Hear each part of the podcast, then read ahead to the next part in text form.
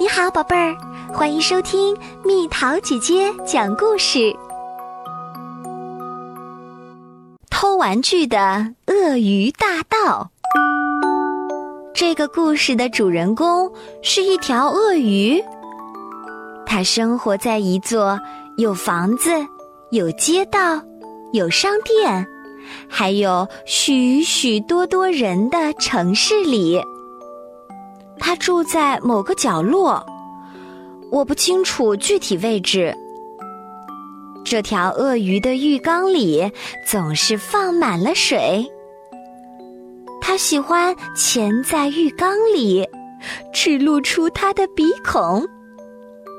这就好像它曾经在热带雨林里的生活。它待在大河里，头顶着阳光和藤蔓，大鹦鹉在天空中盘旋。它还喜欢偷别人的玩具。鳄鱼大盗成天在商场里、公共汽车上、学校里、花园里游荡，寻找可以偷的玩具。他能通过各种手段，出其不意的偷走孩子们的玩具。就算有些玩具被保护的很好，他也一样能够偷走。他是最厉害的偷玩具专家。有一天，鳄鱼大盗发现一个小男孩从家里走出来。小男孩可能是要去面包店买面包，也可能是要去肉铺买肉。总之，他要出门儿，怀里还抱着他的玩具。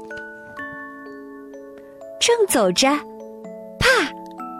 小男孩不小心踩到了鳄鱼的尾巴，啪！正好踩在了鳄鱼的鳞片上。哎呦！懂礼貌的小男孩，他不知道那是一条偷玩具的鳄鱼大盗，一直追着鳄鱼跑。他想和鳄鱼说对不起。但鳄鱼只感到非常疼痛，哎呦，哇啦哦！我要我的浴缸！他叫道。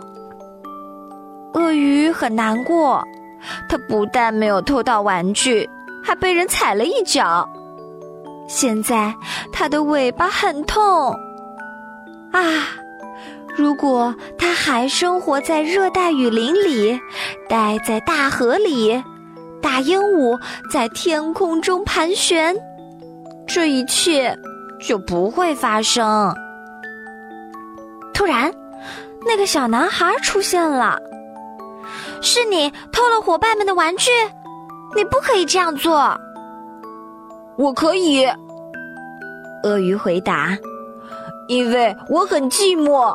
我只有我的浴缸，我整天都很无聊，所以我想要玩玩具。